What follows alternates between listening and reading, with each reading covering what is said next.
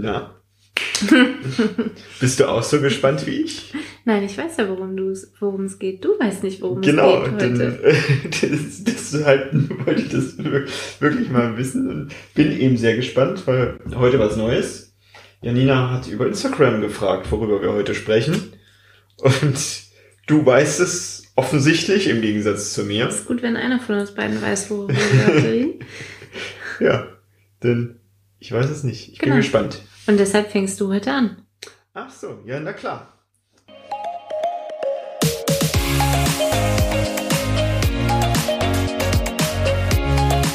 Hallo und herzlich willkommen zum Snipcast. Wir reden über Themen wie Mindset, Agilität, Scrum, Kanban, von mir aus auch OKR und Skalierung, NLP, Psychologie Ja, und allem, Liste. was für dich relevant ist. Richtig schön, dass du mit dabei bist. Und los geht's! Ja, wir reden heute über das Thema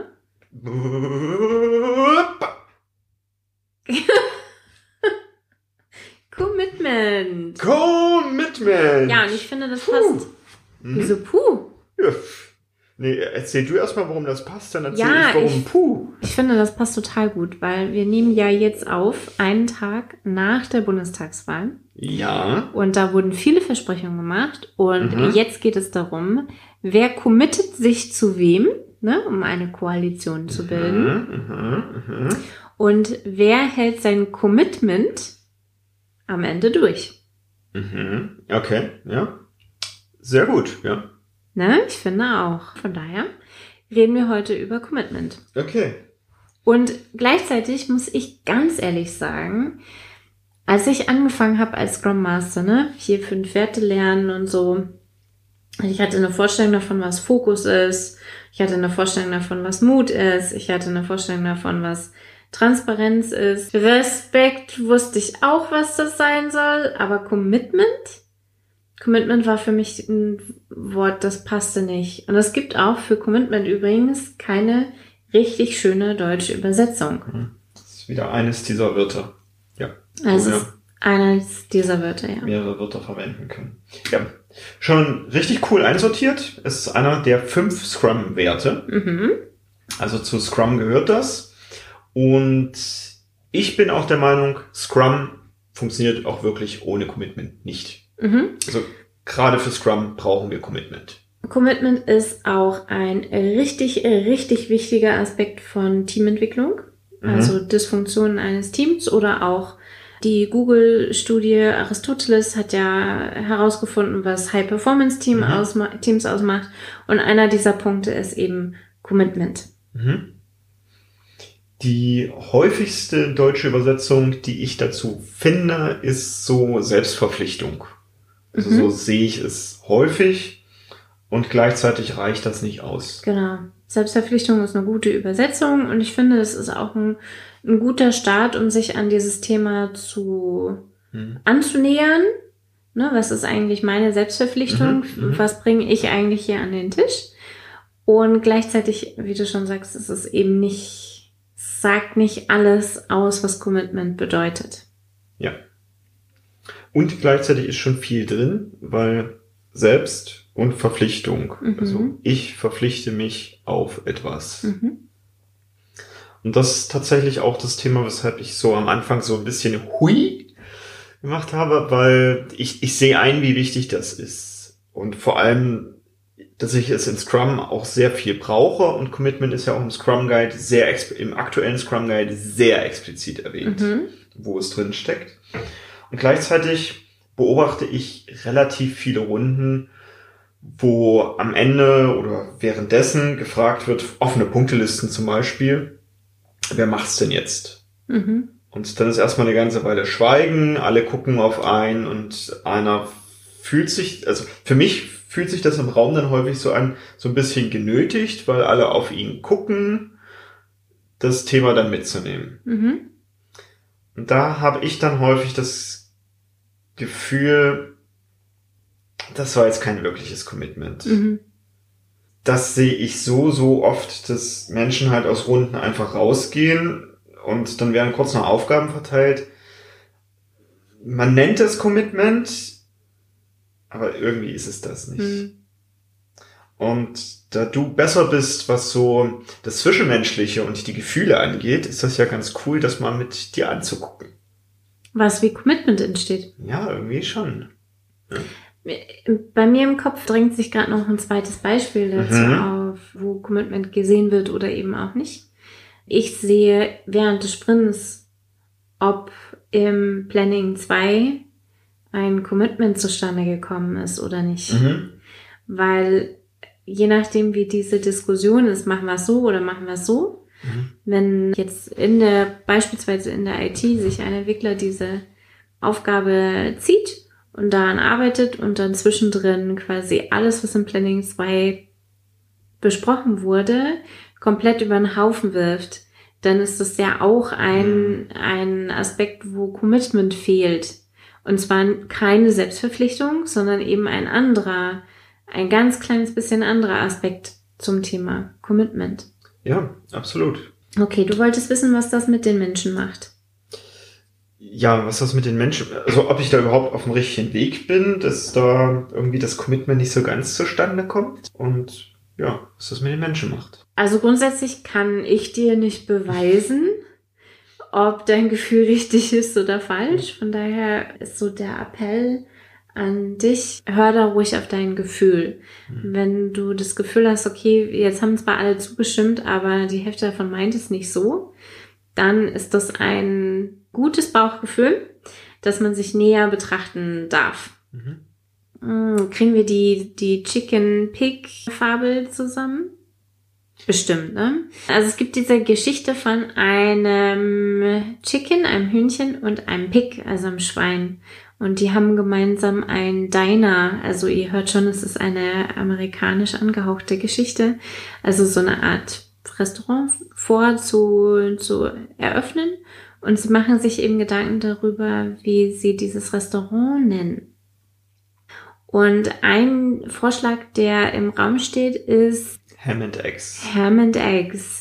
Also so ein typisch klassischer amerikanischer Name für einen Diner. Ne, man kann sich das so richtig schön in Schriften, in Leuchtreklamenschriften über diesem Restaurant vorstellen, wie da Ham, and Eggs steht. Und das hat auch viele Vorteile, denn jeder weiß genau, was es da gibt. Es gibt nämlich Ham and Eggs. Es gibt da herzhaftes Zeug, da geht keiner hin, um dann vegane Pokeballs zu essen, sondern da kriegt, gibt man, also da gibt es halt Ham and Eggs. Und das Pig hat aber Schwierigkeiten mit diesem Namen. Denn es sagt, wenn wir diesen Namen nehmen, dann gebe ich ein Stück von mir, also echtes Commitment. Und diejenigen am Hörer haben jetzt meine äh, Tüdelchen gehört. Ne? Echtes Commitment. Und das Hühnchen gäbe ja dann nur Eier und Mhm. damit kein echtes Commitment. Mhm. Denn es ist nicht so tief drin, Ham and Eggs zu liefern, wenn jetzt die Erwartungshaltung vom Kunden so ist, wie das Schwein. Das müsste Mhm. im Zweifelsfall ein Stück von seinem eigenen Arsch hergeben. Mhm. Eine schöne Meta Metapher finde ich, die im Deutschen auch funktioniert. Wenn ich Commitment gegeben habe, dann halte ich meinen Arsch dafür hin. Ja, die Metapher ist gut. Und gleichzeitig können sich beide committen.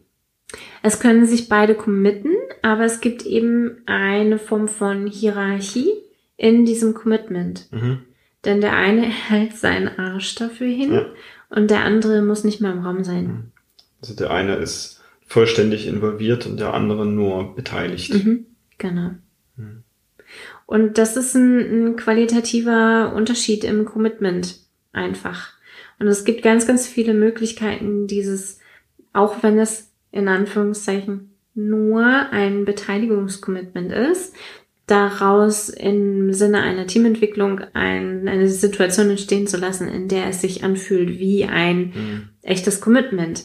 Ich hatte beispielsweise erzählt, dass wenn meine Dev-Teams Scheiße verzapfen und ein Deployment nicht hinkriegen, dann bleibe ich da. Ich mache Ja. keinen Feierabend. Ich bleibe da bis tief in die Nacht. Ich bin diejenige, die Pizza bestellt. Ich bin diejenige, die still irgendwo in der Ecke sitzt und jedem, der einen trostspendenden Blick braucht, einen trostspendenden Blick zuwirft. Ich habe da genau nichts, ich kann nichts beitragen dazu. aber ich habe mich mit meinem Team zu diesem Sprint Goal committed mhm. oder zu bestimmten Absprachen gegenüber Kunden, also bestimmten Prinzipien, Werten oder, oder, oder. Also ein Prinzip zum Beispiel ist, wir liefern Qualität. Da haben wir letzte Woche ja drüber gesprochen. Und dann bleibe ich da. Ich bin genauso committed. Auch wenn ich jetzt tatsächlich nicht den Karren aus dem Dreck holen kann, bin ich da und bleibe. Mhm. Und ich trage die Konsequenzen auf denselben Schultern wie mein Team. Und ich glaube, genau an sowas sehe ich, ob das Commitment real mhm. ist. Also ob Menschen wirklich dahinter stehen, was sie gesagt haben, so eine Art Loyalität. Mhm. Was, was sie eben versprochen haben, das wird auch eingehalten. Mhm. Auch wenn sie jetzt an der Stelle vielleicht nicht den größten Beitrag dazu leisten können, wird dass sie so dahinter stehen, dass das Ganze ins Ziel kommt. Genau. Es gibt noch einen zweiten Aspekt von Commitment, der mir, wenn ich Teams beobachte oder begleite, super wichtig ist. Und das ist die gegenseitige Inverantwortungnahme. Das ist jetzt ein krasses Wort. Deutsche Sprache ist so schön. Ja, genau. Für mich gehört es als Team-Commitment dazu, dass sie sich gegenseitig in die Verantwortung nehmen, dieses mhm. Commitment mhm. auch erreichen zu können. Mhm. Und das bedeutet nicht, dass einer da steht und den anderen anfeuert oder anmotzt oder mit der Peitsche dahinter steht und laut schnalzt, wenn der andere mhm. mal nur 35 Stunden statt 40 arbeitet, sondern sich gegenseitig auch in die Verpflichtung zu nehmen, dass wir ein Commitment getroffen haben. Ne? Also sowas wie, wir haben gesagt, wir wollen das auf diese Weise ausprobieren. Wir haben uns in der letzten Retro auf ein Experiment geeinigt. Wir sind im ersten Durchlauf damit. Wir probieren das jetzt einmal aus. Und diese gegenseitige äh, Inverantwortungnahme das ist eben etwas, das auch ein Teil von Commitment ist. Und das finde ich daran merkt man, wie wichtig Commitment für Selbstorganisation ist. Mhm. Denn warum erzählen wir hier die ganze Zeit von Commitment und Teams müssen Commitments und Commitment ist so ein wichtiger äh, Wert und das ist super wichtig, darauf zu achten. Commitment ist eine Voraussetzung für Selbstorganisation, ist eine Voraussetzung für High-Performance-Teams. Ja, deshalb ist ja Commitment im Scrum Framework eben auch so wichtig, weil die Teams, also vor allem die Entwickler, ja sagen, was sie erledigen werden. Mhm. In anderen Frameworks brauche ich das vielleicht nicht. Also wie jetzt zum Beispiel Kanban, wo immer das, was, was ganz oben steht, erledigt wird und vielleicht nichts anderes angefasst wird durch diese VIP-Limits. Mhm brauche ich dieses Commitment vielleicht gar nicht so stark. Da brauche ich eher andere Werte im Vordergrund. Ich brauche ein Commitment auf diese ganzen expliziten Vereinbarungen, die es mhm. in Kanban gibt. Ne? Also ja. Kanban ist ja nicht nur ein Bordpunkt, sondern sowas wie Work in Progress Limits ja. ist eine Vereinbarung von einem typischen Kanban-Board, auf die man sich committet. Mhm. Weil es steht auch bei Kanban niemand da und schimpft, wenn dieses Work in Progress Limit nicht eingehalten wird. Wenn wir uns dazu mhm. committen, dann halten wir uns auch gegenseitig in Verantwortung dafür, dass wir Work in Progress Limits einhalten. Ich stehe da schon und schimpfe. Aber ja nicht in, in einem Endzustand. Also du stehst da und schimpfst als äh, Scrum Master oder als Coach, also in irgendeiner Form von Führung von der Seite oder Führung von oben.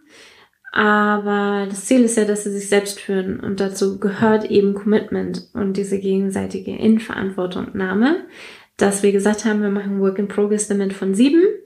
Wir fangen jetzt acht nicht an. Es bringt uns durcheinander. Es lenkt den Fokus ab. Und daran kann ich eben auch im Scrum fehlendes Commitment entdecken, wenn nach dem Planning oder während des Sprints sich dann herausstellt, dass die Entwickler an anderen Sachen arbeiten, als ja. jetzt für diesen Sprint vorgesehen ist. Weil, und füge hier eine beliebige Ausrede ein. Ja. Was brauchst du denn für Commitment?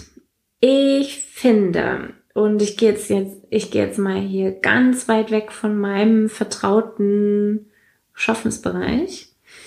Die größte Einflussnahme, ob Commitment in einem Team entstehen kann oder nicht. Und wir reden jetzt nicht über Vertrauen, weil über Vertrauen spreche ich jedes Mal, das wisst ihr. Vertrauen ist wichtig. Die zweitgrößte Sache oder größte Sache, weil wir ja nicht über Vertrauen sprechen, ist Struktur. Mhm. Commitment braucht Struktur. Explizite Vereinbarungen, für jeden sichtbar, einfach formuliert. Durchgespielte Vereinbarungen, das heißt, wir treffen nicht nur so eine Idee wie Work in Progress Limit 7 Punkt, sondern wir validieren das. Wir haben das aus irgendwelchen Beobachtungen abgeleitet. Also wirklich diese expliziten Vereinbarungen.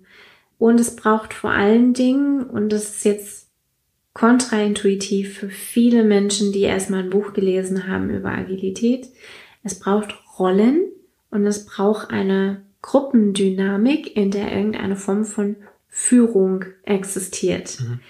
Das sieht manchmal aus wie Hierarchie. Das klingt auch manchmal wie Hierarchie. Es darf halt keine Hierarchie sein. Also da ist es halt wichtig, darauf zu achten, dass diese Führung situativ ist. Also mhm. dass einfach mal einer mehr weiß über eine bestimmte Aufgabe als jemand anderes und deswegen da ein bisschen mehr in den Lied geht, diese Aufgabe zu besprechen zum Beispiel. Und bei einer anderen Aufgabe darf es dann jemand anders sein, dass eben diese Führung auch wirklich rollierend ist. Mhm. Also Struktur und eine Gruppendynamik, die irgendeine Form von Führung zulässt. Mhm. Bei mir ist das auch ganz gut zu beobachten bei bestimmten Personen, die ich in einer gewissen Rolle eben tatsächlich als mehr Experte sehe als mich, dass ich denen einfach folge. Mhm. Und damit, wenn die sagen, okay, das ist jetzt gerade die Marschrichtung, weil halte ich für, für sinnvoll mhm. mit einer Experteneinschätzung, dann folge ich dem Ganzen erstmal. Mhm. Und zweifle das nicht riesengroß an. Also es ist schon okay, die Sachen ab und an mal zu challengen, weil wir ja auch so ein bisschen besser draus lernen.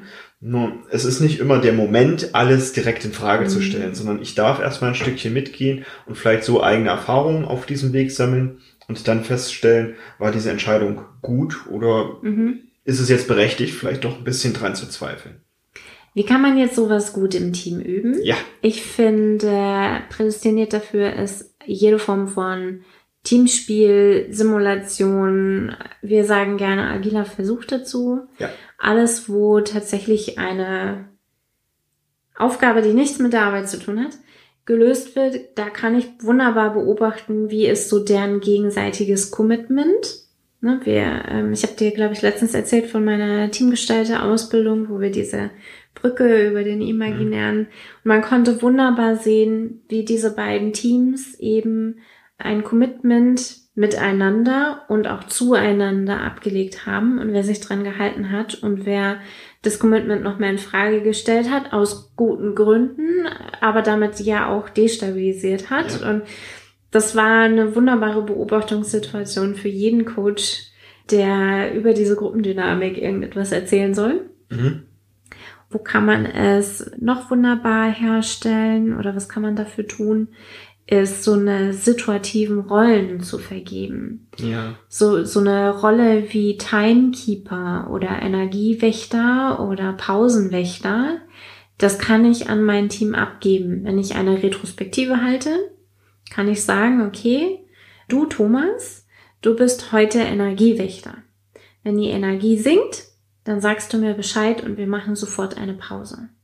Und damit bin ich als Moderator aus dieser Rolle, und es ist ja eine führende Rolle, nämlich die Rolle, die sagt, wann wir Pausen machen, bin ich raus. Wenn die Energie sinkt, wird bei dir eine Pause gemacht? Mhm. Da müsste doch einer aufspringen und Konfetti schmeißen oder. Meinetwegen auch das. Ja, und ein Energizer zwischengeschoben, was auch immer die Gruppe braucht. Ne? Laula-Welle. Also, ich, ja, ich gebe in dem Moment aber die Führung, die ja. ich als Moderator einer Retrospektive implizit und explizit haben sollte, mhm. ab an einen Teilnehmenden und der macht dann so eine Art Führung aus der Mitte. Mhm. Und meistens kennen die sich so untereinander sowieso viel besser mhm. und haben ein gutes Gefühl dafür, wann die Energie sinkt. Und das sind so eine Mikrorollen, die kann man gut situativ vergeben und dadurch eben auch ein Commitment stärken. Weil diese Rolle und das Herumgeben von dieser Form von Führung, dass eben keine Hierarchie entsteht, sondern auf Augenhöhe, Rollen auf Augenhöhe geschaffen werden, dafür übt sich das ganz gut mit diesen Mikrorollen. Mhm. Mhm. Und das können die dann übertragen auf einen Deployment Manager und einen Testmanager und einen Betriebswohlfühlmanager und auch diese Rollen dann rumgeben, weil sie wissen, es ist eigentlich nur eine Mikrorolle. Wie stehst du zu Folgen, also so eine Art mh, Bestrafung für das Nicht-Einhalten des Commitments? Wir reden, also mir, mir kommt es so vor, dass wir beiden ganz, ganz häufig mit Menschen darüber reden, dass es Konsequenzen haben muss, wenn Mhm. ein Commitment nicht eingehalten wird. Und daraufhin kommt von unseren Mitmenschen häufig ein Konsequenzen. Ich habe keine hierarchische Macht über die Leute. Ich kann die ja nicht hauen. Wie soll ich die denn bestrafen? Leute, Konsequenzen muss keine Bestrafung sein. Ich brauche keine hierarchische Machtposition, um Konsequenzen aufzuzeigen. Denkt jetzt mal jeder an seine kleinen Geschwister. Die sind super gut darin, Konsequenzen fürs eigene Verhalten zu, zu spiegeln. Also wenn ich etwas tue, hat das Konsequenzen und das zeigen mir meine kleinen Geschwister. Die sind nicht mehr so klein, aber Ich wollte gerade sagen, die sind alle größer. Die sind, äh, das sind alles Jungs, sind alle größer. Und die sind gut darin, mir Konsequenzen aufzuzeigen, obwohl sie ja nicht Mama und Papa sind und obwohl sie nicht älter sind oder früher auch nicht größer waren und nicht stärker und vor allen Dingen auch heute immer noch nicht schlauer. Aber diese Konsequenzen, die muss es trotzdem geben und eben auch in einem Teamkontext. Mhm. Und häufig bei guten Teams regelt deswegen auch diese gegenseitige Inverantwortungnahme. Mhm. In guten Teams regeln die das selber. Ja. Dafür, und wir reden ja heute nicht über Vertrauen, muss Vertrauen existieren. Also dann, dann machen die das schon von alleine, dass es Konsequenzen gibt. Mhm. Und zwar auf eine ganz softe, subtile Art und Weise. Da wird nicht einer ausgesondert oder bloßgestellt. Psychologische Sicherheit, wo wir ja nächste Woche, übernächste, in drei Wochen. Es beginnt auf jeden Fall bald unser sechs Wochen Programm Psychologische Am Sicherheit. 12.10., oder? Genau, unser erster Durchlauf. Genau, und auch dafür, also Commitment ist psychologische Sicherheit halt wichtig, weil das Team das dann untereinander regeln kann. Mhm. In ganz dollen Extremfällen gibt es von mir eine gelbe Karte. Diese gelbe Karte weiß das Team, ist meine Grenze. Die ist jetzt erreicht. Die wurde auch schon mal zweimal überschnuppert. Hier ist Janinas Grenze. Und jetzt bemühen wir uns, nicht über diese Grenze zu reden. Denn die Konsequenz von dieser Grenze, also wenn diese Grenze tatsächlich weiterhin überschritten wird und es zu einer roten Karte käme, Mhm. dann würde das bedeuten, dass ich mehr mitarbeite zum Beispiel. Also bei Softwareentwicklungsteams sind es häufig Code-Reviews, die nicht so richtig laufen. Dann ist die Konsequenz daraus, dass jedes Code-Review mit mir durchgesprochen werden muss. Mhm. Und das wollen Entwickler in der Regel Mhm. nicht, denn ich bin kein Entwickler. Das ist ein langes Code-Review. deckt sich auch mit dem Gedanken, den ich hatte. Also, wenn du jetzt eine Führungskraft bist und da vielleicht ein Thema damit hast, jetzt so ein komplett selbstorganisiertes Team plötzlich zu haben, also Mhm. vorher alles streng hier- hierarchisch und jetzt machen wir agil und jeder macht, was er will, würde ich so nicht einführen. Ich würde wirklich Stück für Stück, dass, dass auch du als Führungskraft ein gutes Mhm. Gefühl hast, die, die Zügel Stück für Stück ein bisschen lockerer lassen und auch mit dem Team vereinbaren, mit, pass auf, wenn ich sehe, dass dies und jenes gut läuft, dann könnt ihr in Zukunft das immer selbst organisieren und Mhm. ähnliches. Wenn ich hier zehn Aufgaben reingebe und weiß, sie sind nach einem Monat erledigt, dann könnt ihr von mir aus auch die Reihenfolge selbst bestimmen. Und so, also so Stück für Stück. Und du hast gerade quasi so ein bisschen den Gegenpart aufgemacht, Mhm. so mit, okay, wenn ihr, wenn, es, wenn ich sehe, dass es hier nicht funktioniert und ihr sehr häufig und bewusst auch meine Grenzen überschreitet, dann ziehe ich wieder eine Leitplanke ein, Mhm. wo die, die dürft ihr natürlich gerne auch wieder wegarbeiten, nur da haben wir dann eine Linie. Mir ist noch wichtig zu sagen, dass es keine keine Ja. Kontrolle. Das ist kein, also die Maßnahme ist dann nicht, sie zu kontrollieren, Mhm. sondern wenn sie, ich gehe davon aus, das sind erwachsene Menschen. Die geben immer ihr Bestes. Wenn die meine Grenzen überschreiten, wiederholt, dann meinen die das nicht böse, Mhm. sondern dann haben die irgendetwas in ihrem Können, in ihrem Wollen oder in ihrem Dürfen, Mhm. das sie daran hindert, dass diese Grenze einzuhalten. Und ich erkenne nur dann, also wenn das Team nicht von alleine sagt, wir können nicht, weil wir kennen uns mit dem Tool nicht aus oder kann ich nur herausfinden, was ist in diesem Können, Wollen oder Dürfen gerade dysfunktional, wenn ich selbst mit drin stecke. Und meine Führungsrolle fängt ja also Konsequenzen einziehen für fehlendes Commitment oder verletztes Commitment, ist ja dann herauszufinden, wie ist dieses Zusammenspiel aus können, dürfen und wollen. Mhm. Und das zu ermöglichen. Dass sie können, dass sie dürfen und dass sie wollen. Und dann funktioniert das auch alles. Und genau das ist ein super Punkt, das zu retrospektieren. Ja. An der Stelle dann.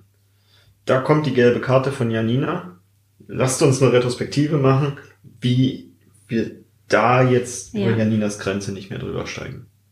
Was wir tun können. Und es ist manchmal tatsächlich so ein Running Gag, dass sie sich selbst schon merken nach dem Motto, okay, wir nähern uns jetzt hier Janinas Grenze. Wenn ich das tue, dann, dann gibt's die gelbe Karte. Und dann wirft einer so eine gelbe Flagge wie beim Football einfach aufs Feld und sagt, Moment, das müssen wir jetzt hier mal überprüfen, ob wir uns hier Janinas Grenze nähern können. Und das wissen sie natürlich nur, weil ich meine Grenzen auch explizit mache. Mhm. Und nur dann entsteht auch Commitment dazu. Und meine Konsequenzen oder meine Grenzen, die sind nie wahlfrei. Die haben immer einen gemeinsam erlernten Aspekt, weil jedes Team auch anders ist. Meine Grenzen in Team A sind nicht dieselben wie in Team B. Ich darf jedes Mal neu verhandeln, wo sind denn die Grenzen hier? Meine Grenzen hier. Mhm. Wie gehst denn du jetzt damit um, wenn jetzt eine Aufgabe auf dich zukommt, wo du nicht so ganz weißt, wie du dazu stehen möchtest? Das habe ich nicht verstanden. Mhm. Jetzt gibt's ein Planning und der Product Owner bringt nur Aufgaben mit, die so groß sind, dass du jetzt zum Beispiel das Gefühl hättest, Mhm. keine von denen passt in den Sprint rein. Okay. Äh, nein sagen. Mhm. Ich weiß, das ist super schwierig. Nein sagen ist etwas, das darf man lernen. Das darf man üben. Immer wieder. Auch ich, auch mir fällt es heute noch super schwer, Nein zu sagen. Mhm. Ich channel dann immer meinen inneren Trotzkopf, weil der kann auf jeden Fall noch Nein sagen. Das ist nicht immer konstruktiv. Ja, genau. ist nicht immer konstruktiv, aber der sagt auf jeden Fall schon mal Nein zu Mhm. sowas. Nein sagen ist existenziell und deswegen ist es super wichtig, gerade wenn man als Dienstleister unterwegs ist, seine Verträge so auszuarbeiten, dass man Nein sagen darf. Ich war mal zu Gast bei Wir müssen reden, im Podcast Wir müssen reden, bei David und DeLong. Und auch da haben wir drüber gesprochen, ich sage tatsächlich nein. Und die Konsequenz daraus ist, dass sie vielleicht nicht mit mir zusammenarbeiten wollen, wenn ich Dienstleister bin. Aber immerhin kann ich mir in den Spiegel gucken. Und immerhin habe ich ein, ein Wochenende, immerhin habe ich Zeit für die Dinge, die in meinem Leben wirklich wichtig sind. Und ich arbeite gerne. Mein Team ist immer wichtig. Und ich habe trotzdem aber Pausen verdient und Feierabend verdient und ja. Die, die Chance für dein Gegenüber ist an der Stelle ja auch zu wissen, dass es jetzt in nächster Zeit nicht erledigt wird und sich dementsprechend Mhm. jemand anderes zu suchen. Denn ich sehe wahnsinnig oft in der Industrie hier in Deutschland, dass da einfach so ein Wischiwaschi-Commitment abgegeben wird mit, ja, ja, machen wir dir, machen wir dir. Bis Mhm. Mitte des Jahres ist das Ding fertig. Und der Auftrag so erstmal an Land geholt wird, nur das ist nicht einhaltbar, da steht das nicht so ganz hinter. Und dann schleppt sich das und schleppt sich und schleppt Ja. sich. Und das ist jetzt Arbeit, wenn wir das mal aufs Privatleben umdenken. Ja? man ist mit seinen Freunden verabredet in einer Bar und dann kommen die nicht. Dann sitzt man da alleine. Das passiert mir nicht. Das passiert gerade dir. Deswegen fand ich das Beispiel so gut. Oder wenn, Also, ja, gut. Dass die Freunde nicht kommen, ja. Aber dass ich dann alleine sitze, passiert mir nicht. okay. Das meinte ich. Ja gut, aber es macht schon was in der Dynamik mit deinen Freunden. Ja. So. Und wenn wir das Ganze jetzt noch mal ein bisschen krasser denken, man geht in eine Beziehung mit einem Partner und man verspricht demjenigen äh, zum Beispiel Kinder zu bekommen. Und irgendwann steht man da und hat dieses Gespräch über und jetzt Kinder? Und dann sagt der andere plötzlich, ach so, nee, habe ich dir eigentlich gar nicht erzählt, ne? Ich möchte gar keine Kinder haben. Und hab mich schon sterilisiert. So in etwa, ja. Und da, also das ist jetzt, ist ein ganz anderer Bereich, aber auch das sind ko frühe Commitments, die man gegeben hat in Mhm. irgendeiner Datingphase, weil man dem anderen gefallen wollte, weil man äh, in irgendeiner Form von, ja, Sehnsucht zueinander war und dann dieses Commitment nicht einzuhalten, Mhm. erzeugt Verletzungen und zwar auf beiden Seiten. Mhm.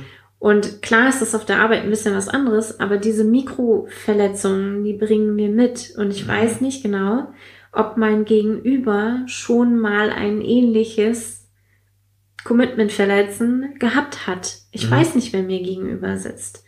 Von daher darf ich mir genau Gedanken machen, welches Commitment gebe ich ab Mhm. und wo gebe ich halbe Commitments. Und schon hast du den Bogen zur Wahl wieder geschlossen. Schon habe ich den Bogen zur Wahl wieder geschlossen, nämlich mache ich Versprechungen, um gewählt zu werden, um dann mit zu regieren Und hab mich dann versprochen. oder vergessen, was ich eigentlich committed habe. Übrigens auch in Teams ganz häufig, ganz häufig. Die haben vergessen, was sie committed haben. Das ist so ein richtiger Olaf Scholz. Ich weiß nicht, ob wir das hier sagen dürfen, weil es so politisch ist, aber Es ist ja korrekt. Ich darf die Meinung ja auch haben. Und das enttäuscht die Leute und dann wird man nicht wiedergewählt. Und das sind jetzt Politiker, wenn die nicht wiedergewählt werden, dann wird jemand anders gewählt. Aber in meinem Privatleben, in meinem Miteinander, in meinem Team, in meiner Arbeit, in einem Unternehmen, wo ich ja mich committen möchte, weil ich sinnvolles arbeiten möchte oder arbeiten mit einem Sinn, dann darf ich mir genau Gedanken machen, wo ich Ja sage und wo ich Nein sage und das aber auch begründen kann, warum. Und da ganz gerne auch einen kooperativen, also ein Händereichen anbieten. Nein, das können wir so nicht liefern in diesem Sprint. Wie wäre es, wenn wir erstmal einen ersten Schritt davon machen? Mhm. Oder ich kenne jemanden, der kann da bestimmt auch ganz gut helfen. Mhm. Das ist auch immer super, dann gleich noch jemanden tatsächlich im Petto zu haben und weiterempfehlen zu Mhm. können. Nein, wir können das wahrscheinlich nicht umsetzen. Uns fehlt eine Fähigkeit in der und der Richtung. Mhm. Das ist ein Nein, aber es ist eine Lösung dabei. Und das ist viel besser als ein Ja. Das Ja. dann nicht gehalten wird. So. Die initiale Empfehlung, die ich rausgehört habe, ist lieber kleinere Commitments zu machen und die dann einzuhalten, als große Commitments zu machen und die dann vielleicht nicht einhalten zu können, sondern sich dann lieber Stück für Stück daran zu tasten. Mhm. immer mehr Sicherheit zu bekommen und auch mehr Vertrauen auf der Gegenseite Mhm, dann mhm. entsprechend aufbauen zu können, um so auch vor allem als Team ein gemeinschaftliches Commitment abzugeben. Genau. Und wie das funktioniert auf Organisationsebene, das gucken wir uns in dem Modul Wir von psychologischer Sicherheit an. Genau das. Also dieses Fehler- und Lernkultur. Wie schaffe ich das auf Organisationsebene, dieses Scheitern auch zu dürfen? Kleine Cool. Commitments abzugeben. Ja. Cool. Genau, also es lohnt sich auf jeden Fall bei psychologischer Sicherheit dabei zu sein, weil es so ein bisschen die, die Vorübung ist, das Plan machen für das Thema Commitment und damit eben auch für das Thema Selbstorganisation, Führungsdelegation, lauter Dinge. Also da kann man dann so viel hinten dran aufbauen. Und mit diesen tollen Gedanken entlasse ich dich in den Rest deines wunderbaren Wochenendes. Wir hören uns nächste Woche. Bis dahin. Tschüss.